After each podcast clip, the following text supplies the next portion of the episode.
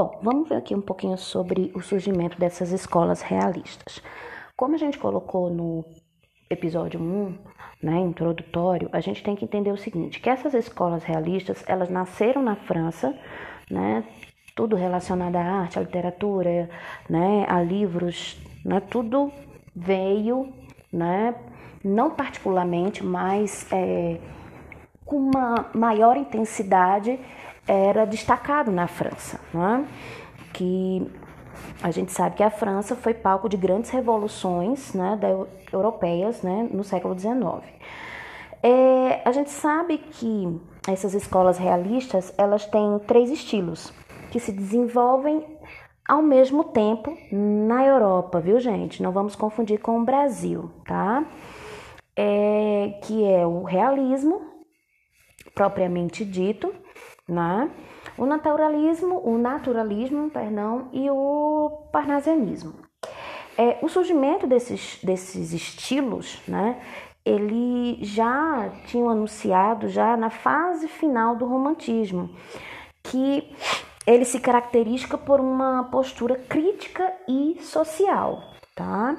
Então, essa imposição de novas propostas estéticas, que eram que novas propostas tudo que fosse antirromântico, tá?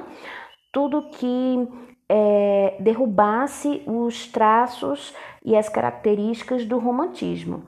Mas só que o público ainda estava acostumado né, com, com o romantismo. Então, forçadamente, né, é, houveram mudanças tanto na, nas artes plásticas, principalmente na pintura, na literatura, né, tanto na prosa como na poesia.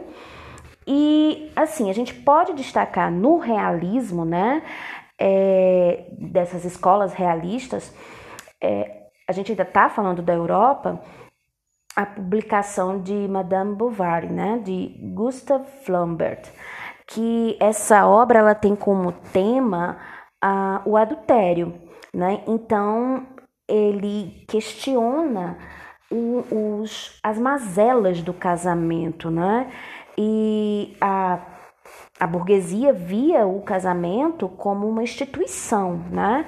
Então, a publicação dessa obra provoca muitos escândalos na sociedade, né? E o autor acaba tendo que sofrer um, um processo judicial.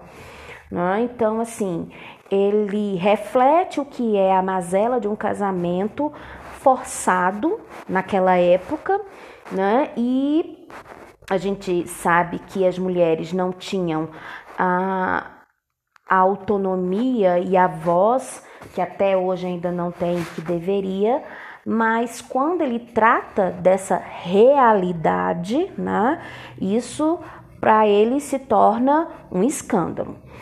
No naturalismo, a gente está falando ainda da Europa, tá?